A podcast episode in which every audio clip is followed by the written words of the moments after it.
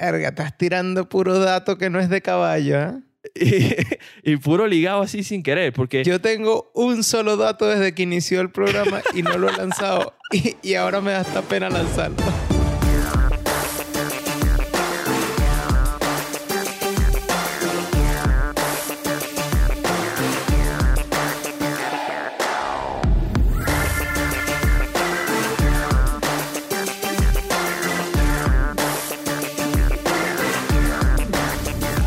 Bienvenidos a un nuevo capítulo, un nuevo episodio de Truco de Podcast. Estamos de vuelta en la mesa para un tema súper interesante, un tema que ha sido conversación en las últimas semanas. Tiene especulación, que a la gente le gusta la especulación. Especulación en banda. Tiene teorías conspirativas, que es una de las palabras favoritas de los ladillados, porque no hay un ladillado que no le guste una teoría conspirativa.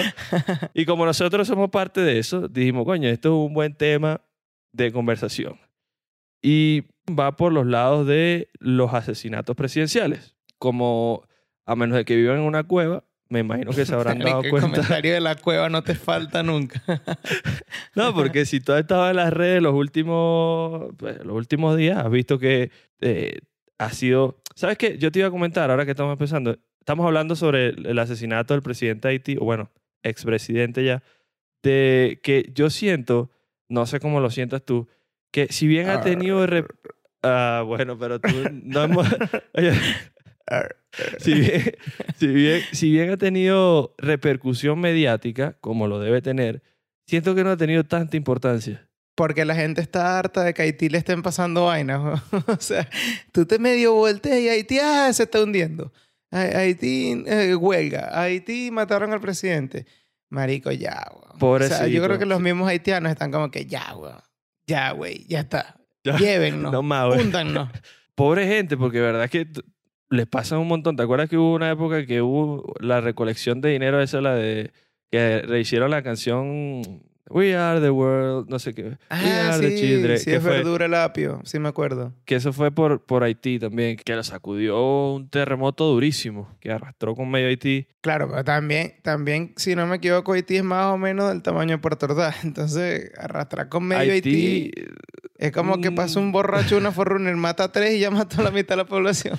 No, tampoco, tampoco. Pero es curioso porque Haití comparte isla con República Dominicana y Sí. la, la desgracia siempre pasan de ese lado de la isla. Entonces, qué cagada. Y ojo ojo con las teorías conspirativas, porque tú sabes que en Haití se practica duro la brujería y entonces Sí. tácata. la gente dice que bueno, que tú- Claro. tú- tú-. Ahora que hablas de eso, a mí, a mí me genera un poquito de miedo Haití y toda la vaina porque en Haití es fuerte. Haití Es es, uno de los países... marico. Claro. Y, y, y como religión, o sea, la religión de ellos Sí, es el vudú. sí. De hecho, en, una de las, en uno de los reportes que yo estaba viendo, estaban como que entrevistando gente en sus casas y tú veías a las muñecas así diabólicas que tú ves en la película guindadas en, la- en las matas y en, la- y en los árboles. Así tal cual, la, la- muñequita así de... Y eso, imagínate tú a llegar, no, es que vamos a visitar y ves ese poco muñeca ahí esperándote que bienvenido. Coño, está Sí, feo. no, no, no cuadra, no cuadra. Pero eso es una de las tantas cosas que tiene eh, Haití y, coño, qué, qué cagada todo lo que le pasa a Haití, porque parece que todo se escucha mal. Me imagino que de Venezuela pasará lo mismo afuera, que la gente escucha pura mala noticia. Qué bueno se escucha Venezuela afuera. No te creas, no te creas porque nosotros de vez en cuando te metemos una Miss Universo, te metemos una vainita por ahí. Pero esta gente ya ve pura vaina mala, ¿o yo? Esta gente pura vaina mala. O sea, de- no hay una verga buena que tú puedas decir de Haití. Y es chimbo, porque lo, lo rodea toda ese aura de, de brujería y tal. Que es más, para no entrar más en el tema, te propongo que yo voy a traer un invitado que sepa del tema y hacemos un episodio, no sobre Haití, no sobre Haití, pero sí haciendo unas preguntas más, más tirando hacia, hacia eso y ahorita podemos seguir nuestra línea de los presidentes. Claro. Y, ¿sabes qué? Ahora que te digo de lo de Venezuela, de que se escuchan bastante noticias negativas sobre Venezuela en su mayoría, automáticamente, me dijo, cuando, cuando escuché yo, para que tú veas ya lo psicoseado que estoy con la vaina, cuando yo escuché lo del asesinato y escuché que habían extranjeros involucrados en, dijiste, en la hay un paisano dije, metido en la Ahí, pista. de- ahí, tiene, ahí tienen que haber por lo menos dos o tres venecos en esa vaina, marico. Te lo juro que, o sea, mi primera reacción fue esa, porque es que ya estoy acostumbrado a que salgamos en las noticias malas en todos lados. Y eso, esto es tristísimo, es tristísimo y me gustaría que no fuera así.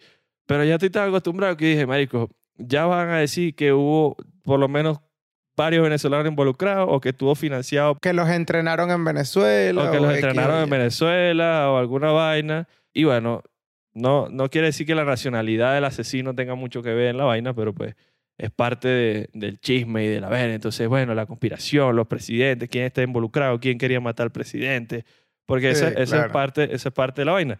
Y, y para solamente dar, para los que no han escuchado sobre el asesinato, efectivamente los que viven en la cueva, los cavernícolas, el presidente, no sé cómo se pronuncia el, el, el nombre, Jovenel. No sé si es Jovenel o Jovenel. O Benelon. Jovenel Moises fue asesinado en su casa y hay un montón de cosas interesantes al respecto. Una de ellas es que entraron diciendo los, los que cometieron el asesinato, que fueron como 30 personas que entraron a la casa, entraron diciendo que eran la, la DEA, la organización de, de Estados Unidos que se encarga del narcotráfico. Y gritaron, abran la puerta, que es la DEA y tal. Curiosamente, o sea, yo no sé cómo son los procesos de seguridad, pues, y esto es algo que también vamos a hablar, que yo creo que ahorita es bien difícil.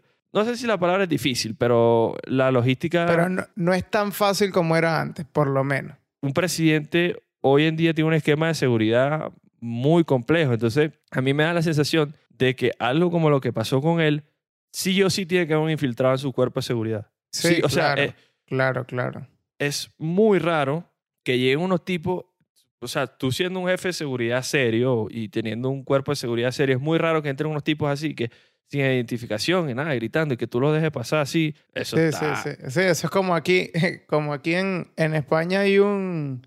Comenzó como un chiste, pero lo han, lo han probado varias veces, que es que tú tocas cualquier intercomunicador y la persona que contesta dice ¿quién? y tú respondes yo y te abren. Y es real, es 100% real. Y cuando yo leo esta noticia de la vaina de la DEA, ajá, está bien, hermano, usted me puede decir que usted es la DEA, que usted es el mismísimo Papa Francisco, pero Ajá. ¿cómo es esto que usted va a entrar para acá con 30 tipos armados así? No, por eso. Hay, hay muy probablemente, hay, hay un bichito que tendió la mano y ahí infiltrado. empieza, o sea, ahí empieza también la teoría conspirativa a crecer de por qué lo hizo, quién está detrás, cuál era el interés, porque ¿qué, qué, qué mayor interés puede tener alguien en matar al presidente de Haití? ¿Sabes? O sea, como con qué te vas a quedar. ese es el tema que en términos geopolíticos y de, y de poder o de importancia, relevancia geopolítica, Haití no está en la, la parte más alta de la lista. Al contrario, entonces es raro y por eso mucha gente cree que es un tema interno, un tema de política interna, obviamente asesorados por gente de afuera porque se demostró que hubo eh, estadounidenses involucrados, también estu- estuvieron colombianos de hecho, y que fueron empresas extranjeras las que contrataron. Ahora, Claro. otra cosa que yo me pregunto cuando pasa esto, este tipo de cosas, es qué tanto uno sabe de, de- de lo que está pasando. O sea, a ti lo- lo- los noticieros te dirán una vaina, pero sí, o sea, ¿qué creer y qué no? Sí, o sea. ¿hasta qué punto es eso verdad? Porque tú escuchas a los entrevistados colombianos, por ejemplo, a los que fueron, a algunos, a los familiares de los que agarraron que fueron parte de- del asesinato, y muchos de ellos dijeron que los habían contratado para servicios de seguridad. O sea, que los habían contratado para simplemente escoltar un funcionario importante y que ya inmersos en esa vaina se vieron en un caos, en un tema de que Ay, había que echarle plomo a la gente y. Sí, ah, pero probablemente agarraron unos tipos que no tenían ni idea de lo que estaban haciendo, le ofrecieron como 3 mil dólares mensuales y dijeron, bueno, esto es mejor de lo que estoy haciendo, pam, pum, me voy para allá a escoltar a un haitiano. Y se llegaron y tr- lo- los, metieron tremendo, los metieron en tremendo lío.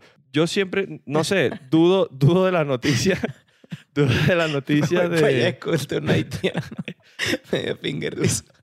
Porque Tú no es como de- que tu trabajo soñado. Sí, o sea, digamos que no, no es... No es... Oye, pero Tu esposo Si te tú- pregunta, ¿y para dónde va? Me voy a escoltar un haitiano, chica. claro, pero- A la semana, pum, haitiano muerto. Mierda. Pero es que es raro porque de pronto a ti te meten un cuento, te engañan. Ey, eso, puede, eso pasa como cuando hacen la, la- la- el tráfico de, de, de niñas y toda esa vaina, que es un tema súper, no joda, grave. ¿no? Claro, que le dicen, no, que modelaje, que tal, y van y pum, Sí, eh, una red de prostitución. Eso, eh, Sí, sí, sí. digamos que no, no sé cómo el tema del- de, la seguridad y toda esa vaina, pero es otra posibilidad. Entonces, hasta qué punto lo que tú escuchas o ves en los medios de comunicación es la verdad o es lo que tú quieres que sepan sobre lo que, Claro. o sea, una verdad manejada. Entonces, coño, ahí empiezan Claro, las claro. conspiraciones y vainas. Yo lo que, lo primero que hice al enterarme de la noticia, evidentemente fue buscar noticias, buscar qué, qué estaba diciendo, no la gente, sino los periodistas o la gente que reporta dentro del gobierno. Y ninguna, o sea, me llamó la atención que ninguna información coincidía. Eran todas especulaciones, que si esto por aquí, que si esto por allá. Y luego cada, como que cada rubro se iba defendiendo. Si atacaban al gobierno eh, de Colombia porque decían que había colombianos, entonces decían, no, no, no, pero es que esos son ex militares eh, que están exiliados, no sé qué. Cada quien se iba tirando la pelota. Y lo curioso es que, claro, en, en el mundo actual, el acceso a la información es mucho más sencillo que hace 100 años, porque presidentes se, han- se Claro. matan desde hace mucho tiempo. ¿Qué pasa? Que antes, cuando mataban a un presidente, por más que no hubiese eh, esta facilidad comunicacional que hay hoy en día, era bastante fácil saber por qué lo habían matado, porque normalmente era todo a plena luz del día frente a todo el mundo, agarraban al asesino y la vaina era, por ejemplo, en México cuando mataron a Venustiano, Carranza, Venustiano Carranza, el carajo fue un tipo que tuvo un peo, él era el gobernante, o sea, el máximo gobernante, tuvo un peo y, y agarró y se fue a exiliar por una finca. Y bueno, agarraron los bichos que, con los que tuvo el peo, y lo siguieron y lo mataron para la verga.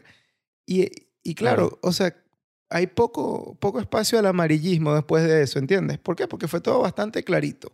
En cambio ahora, Sí. como, como estabas comentando, geopolíticamente hablando, económicamente hablando, Haití no es del atractivo de nadie como para que un atentado se vea más por el lado de que fue un país que lo quiso matar a que una organización, por probablemente algo que está detrás, lo hizo.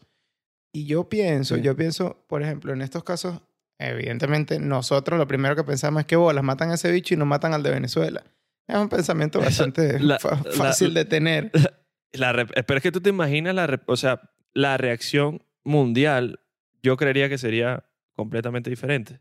Total, eso, eso es a lo que iba, eso es lo que iba, lo distinto que sería.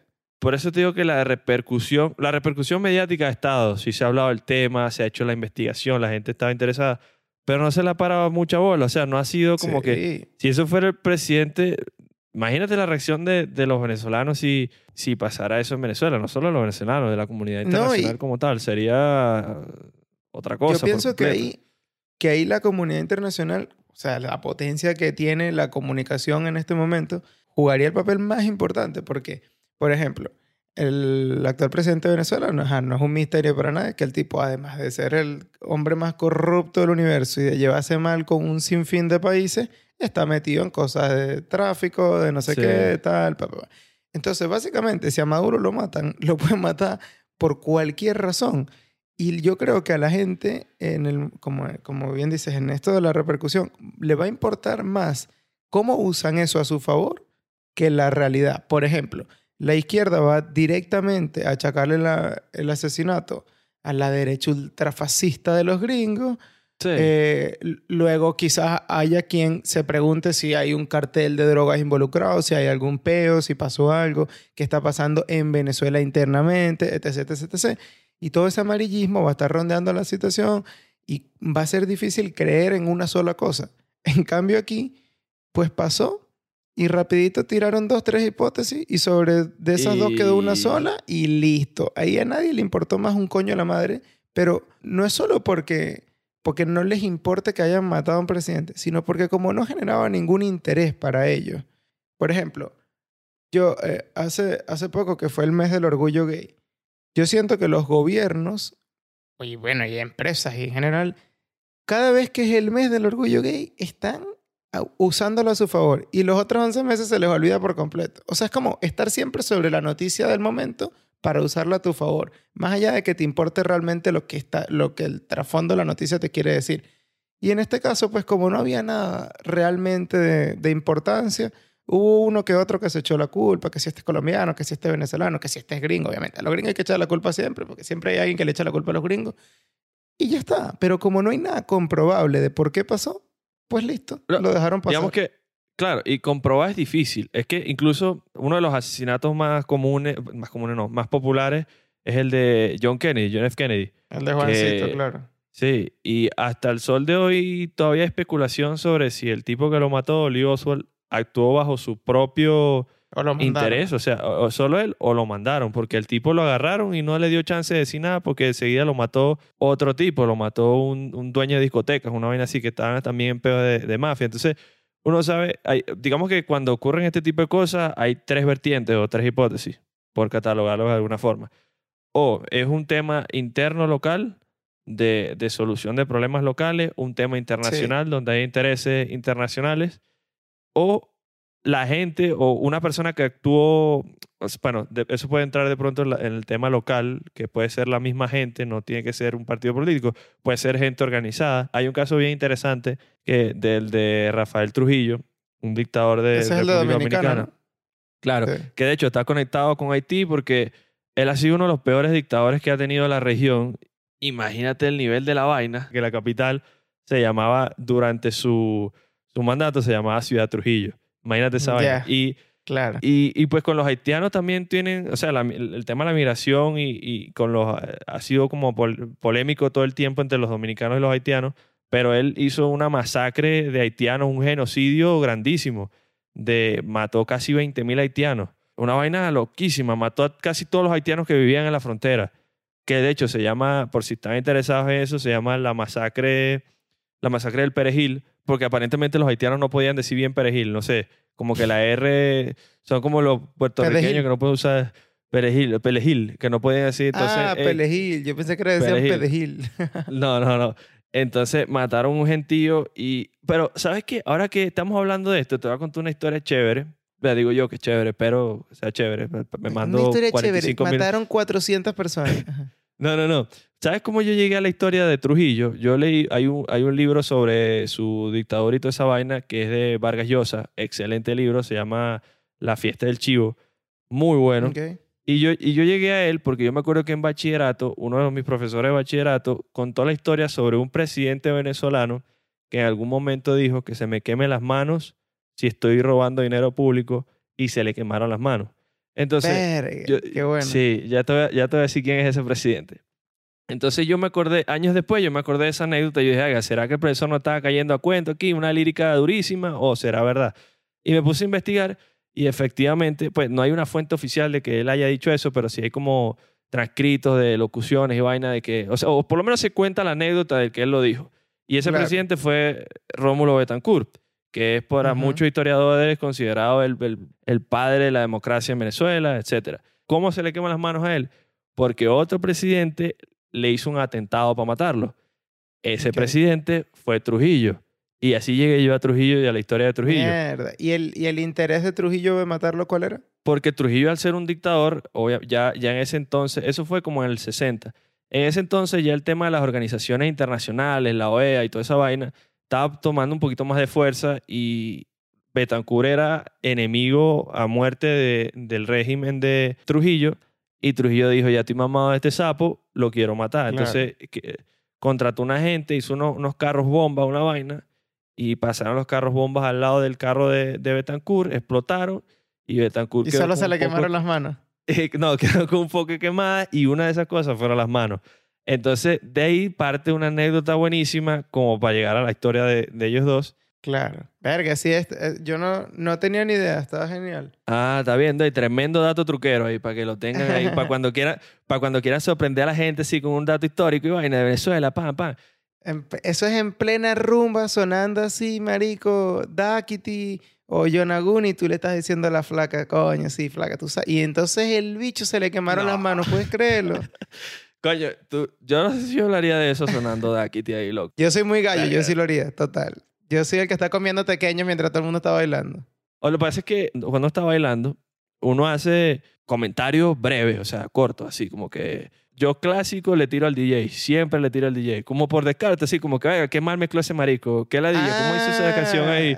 Siempre, Ah, siempre Yo le tiro pensaba al DJ. que era más tipo, ¿con quién te vas? ¿Te vas a quedar Ah, conmigo hoy? Tú, ta- tú estás en modo cazador, ya, tú estás... Bueno, no, y que tú te pones a bailar para criticar al DJ. La propia vieja que No. cafetal, chico, no. No, no, no. O sea, lo que digo, eh, y más allá de cuando estoy bailando, cuando estoy en una fiesta en general, Si le paro mucha bola al DJ, como mezcla y vaina. Si tiene que subirle el BPM a la música para poder mezclarla, mmm, está raro eso. Entonces, sí es un comentario frecuente, pero depende si tú conoces o no a la persona también con que estás bailando. Porque si tú conoces a la persona con que estás bailando, las conversaciones sí pueden, o los pequeños comentarios pueden ir dirigidos a otras cosas. ¿Sabes qué yo no puedo hacer cuando estoy bailando? Ver a otras personas bailando. Eso me ¿Por qué, complica la... Porque si yo estoy viendo, yo siento que si yo estoy bailando, pan, ponte que estoy bailando salsa y hay un muerto al lado mío que no puede, tiene dos pies izquierdos, que tiene los dos pies enyesados, que no puede bailar. Yo. Ajá, un- alguien como tú. Y yo te veo a ti bailando con esos pasos así todos enredados, con una epilepsia en los pies. Bueno, ya me- ves, si me- quédate tus coñazos, me dice, pues. Estás burda ofensivo.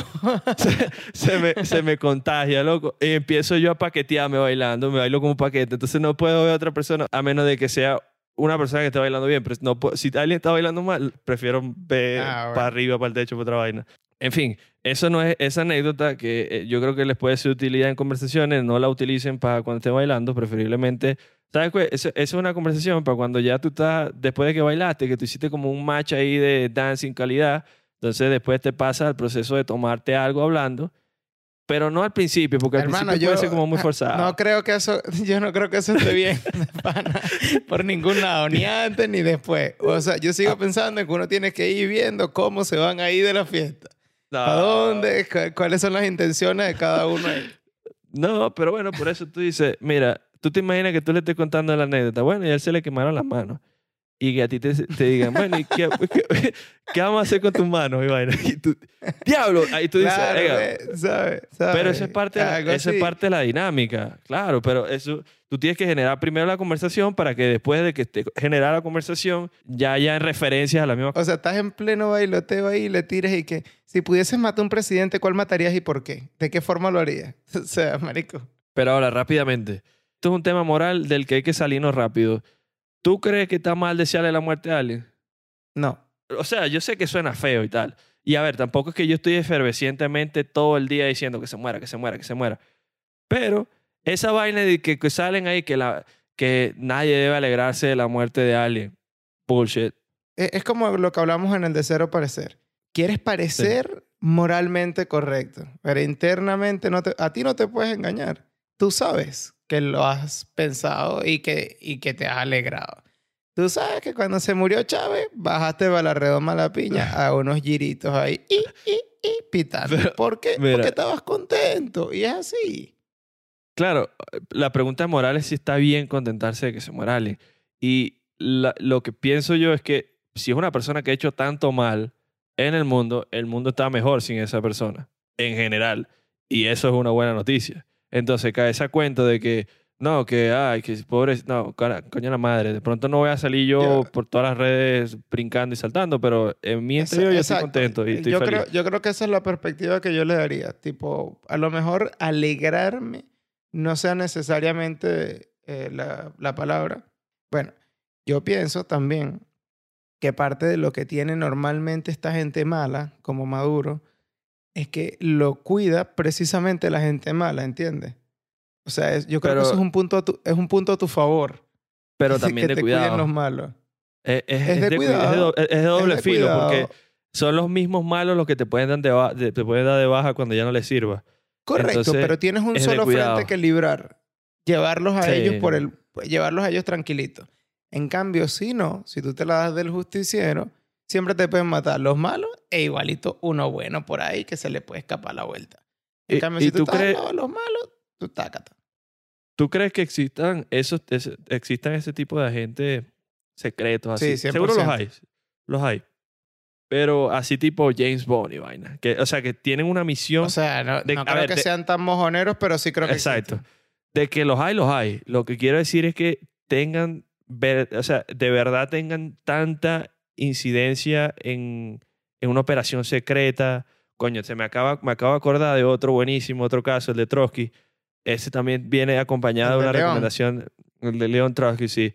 Un libro espectacular que se llama El hombre que amaba a los perros. Dicho sea de paso, que hoy que el día que estamos grabando es el Día Internacional ¿Verdad? de los Feliz Perros. Dion.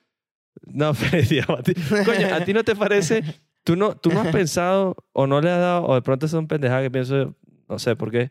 O sea, la mala metáfora o la mala alusión a los perros en general, cuando quieren comparar a, los, a las personas infieles con los perros. O sea, no le veo el sentido a esa vaina. Se supone que... Yo creo que, yo creo que es por el hecho de que, los, o sea, el perro cuando la perra está en celo, el perro está bloqueado. O sea, él va para adelante y ya sabes. claro, Y creo, pero que el por, perro... creo que por ahí van los tiros de que, o sea, ver la infidelidad como algo... Sí, pero el perro es famoso y popular por ser fiel, por ser No, el perro es un el jalabola.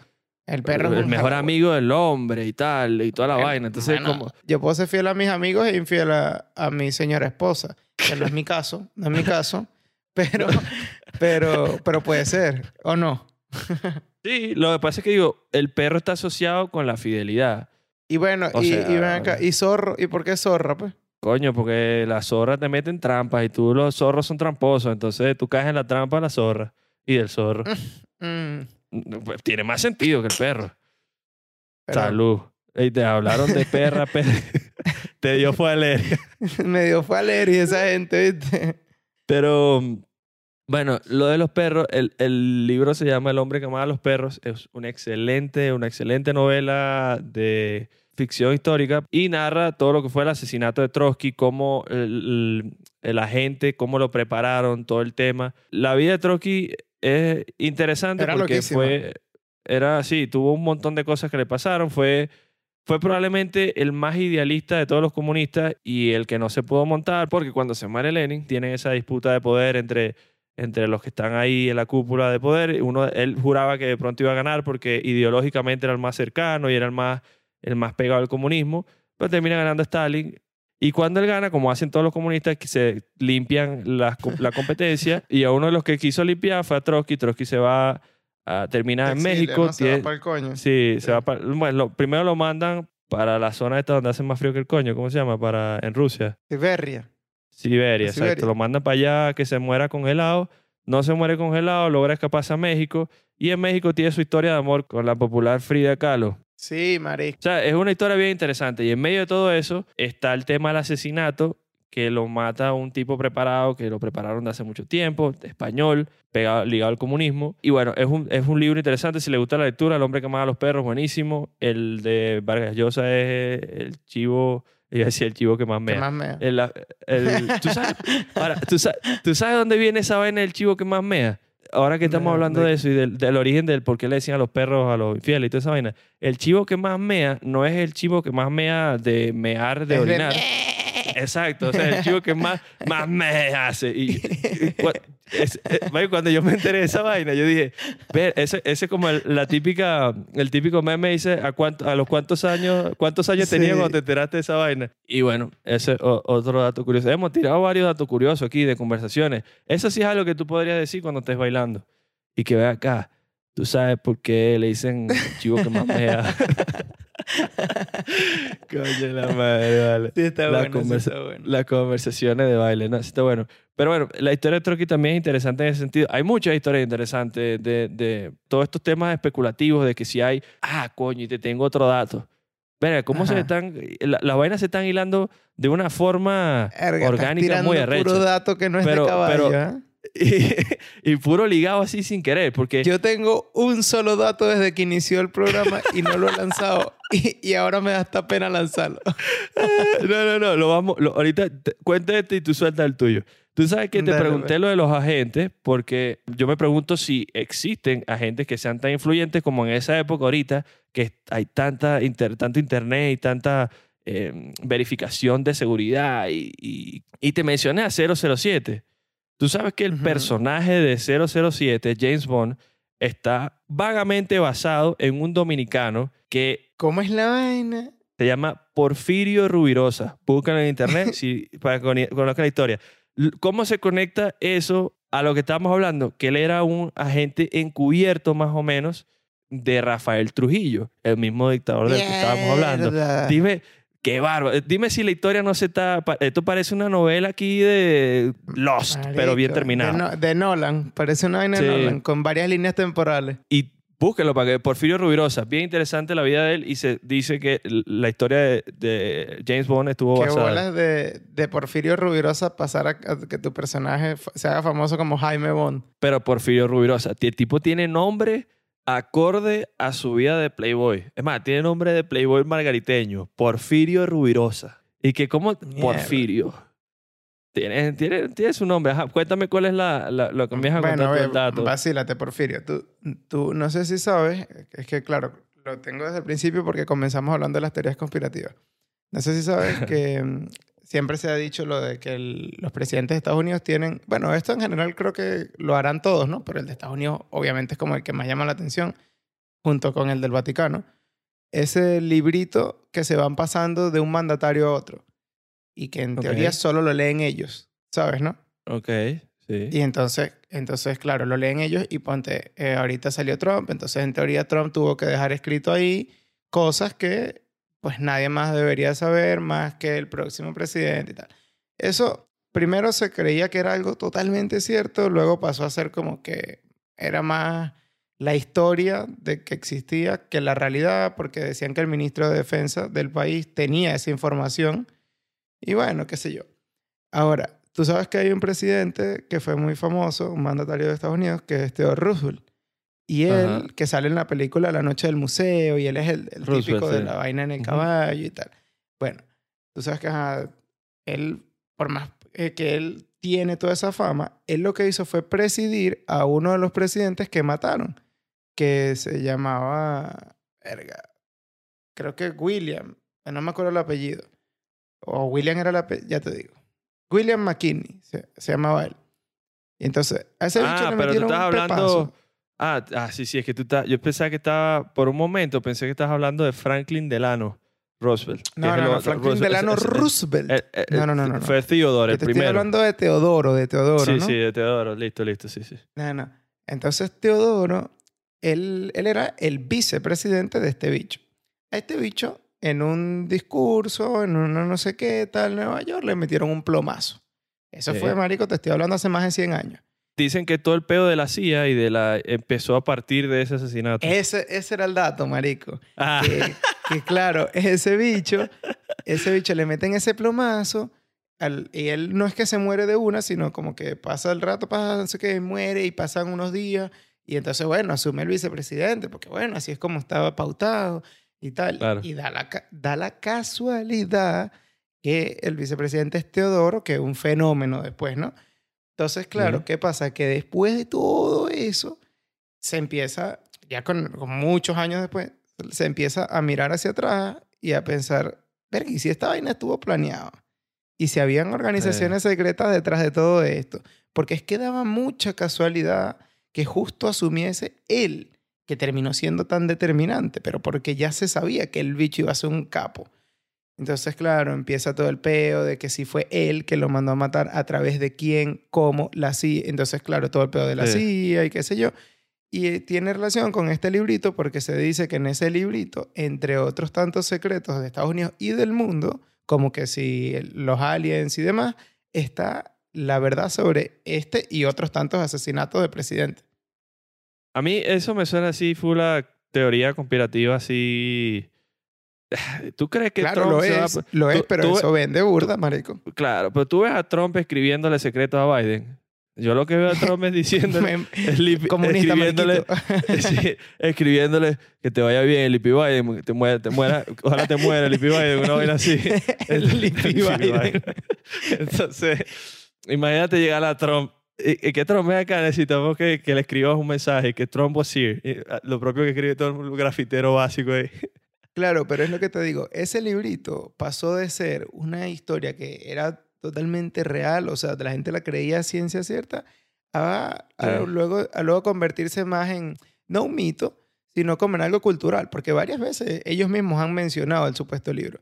Sin embargo, como se trata de cosas tan importantes y muchas de ellas militares, dicen que quien realmente maneja esa información es el ministro de Defensa del país y que ese ministro de. Defensa se lo va pasando al siguiente y tal que al final, por más que ahorita Sleepy diga que quiere bombardear o no Venezuela, si el ministro de Defensa le dice que se chupe un huevo, él se lo tiene que chupar. Y ahora que mencionas lo de Estados Unidos, obviamente lo- los asesinatos de este tipo de, presi- de presidentes y este tipo de situaciones en Estados Unidos tienen mayor repercusión y mayor importancia para nuestro lado del mundo, pues porque son primero la hegemonía mundial y está muy cercano a, a lo que nosotros consumimos de noticias y de poder y toda la vaina. Como ya lo mencionamos, el, el de Kennedy fue, el de John F. Kennedy fue uno de los asesinatos más conocidos. De hecho, de, de los, de los estadounidenses hay muchos conocidos. Está Lincoln también. Y, y el de Kennedy es curioso porque no sé si está familiarizado con el, la maldición de los Kennedy. La familia tiene todo un tema de que eh, hay toda una creencia de que los Kennedy tienen una maldición encima. Porque. La forma en que se han muerto, es medio tonto decir que tienen una maldición porque se muere, porque todos nos morimos, sino que las formas en que se han muerto son formas en que normalmente tienen muy baja probabilidad de morirse. Por ejemplo, varios de ellos se han muerto en accidentes aéreos. Los accidentes aéreos son de poca probabilidad. No, y la probabilidad de que, de que tú y tu familiar mueran de la misma forma es más baja todavía. Es más baja, exacto. Y el mayor de los, de los Kennedy murió, o sea, el mayor de los hijos murió así. El que viene, que es John, lo mataron. Al otro hermano de John, que también era político, también lo mataron.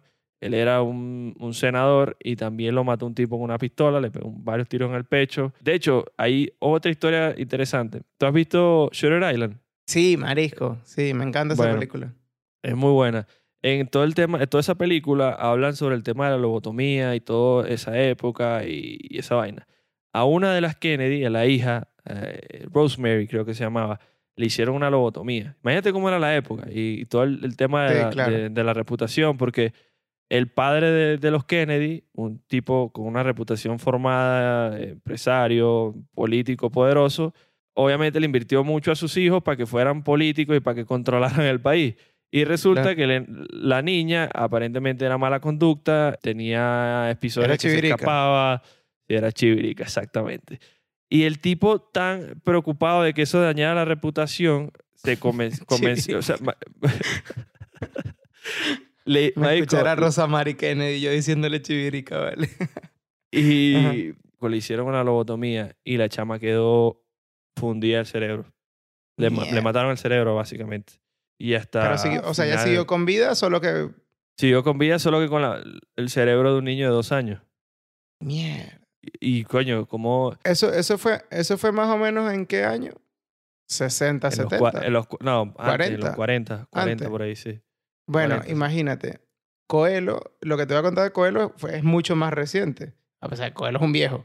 Pero Sí. sus papás también, marico, como él... Primero él tenía pedos de atención. Y después como les llevaba la contraria con lo que ellos querían para él, que fuese abogado y que se dedicase a esto y aquello, lo metieron en internado. Y como lo los internados no funcionaban, le, marico, le hicieron varias pruebas con electroshock en la cabezón. Y eso ya en una época en la que, o sea, marico, eres un, eres un asesino de mierda, pues. ¿Entiendes? Y eres, y eres el papá. Muy cabilla, muy cabilla. Sea, obviamente ese tema está para otro día porque es un tema que tiene demasiadas vertientes y nos podemos meter en, uno, en un hueco en el que no salimos nunca. Ah, pero ahora que te mencioné Shutter Island, creo que este comentario te lo he hecho antes. ¿A ti no te ha pasado en estos días que tú estás hablando con gente con la que de pronto no hablas tan frecuentemente y tú tienes la sensación de que ya le dijiste algo, pero es porque verdaderamente lo dijiste en algún, en un episodio del podcast y yo... Me- Me pasa demasiado. Me pasa Sí. demasiado. Bueno, me pasa, me pasa hasta contigo que hablo todos los días. Claro, el tracking que uno tiene ya después de que hace el podcast y habla, empieza a perder qué cosas le ha contado a la gente. Entonces uno empieza a hablar medio loco con esa vaina. Pero yo le estaba contando eso a una amiga en estos días de que estábamos hablando de Shutter Island y yo le comenté que ese es uno de los pocos casos en que me ha gustado más el final de la película que el de la novela. el de la novela. Ok, ok. El, el final de la novela, si, para los que no, no voy a tirar el spoiler para que vean la película, la película es muy buena, el- la novela también, pero el final de la novela te es más claro si el tipo está consciente o no está consciente de Ok, lo que es y de ok. lo que hizo. La película te deja a tu criterio.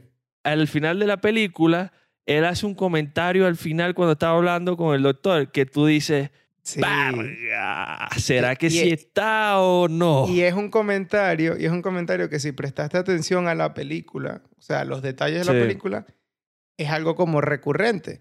Entonces tú lo, lo- si lo llevas a los momentos en los que lo dijo antes, tú dices, verga, entonces este bicho está loco o no está loco.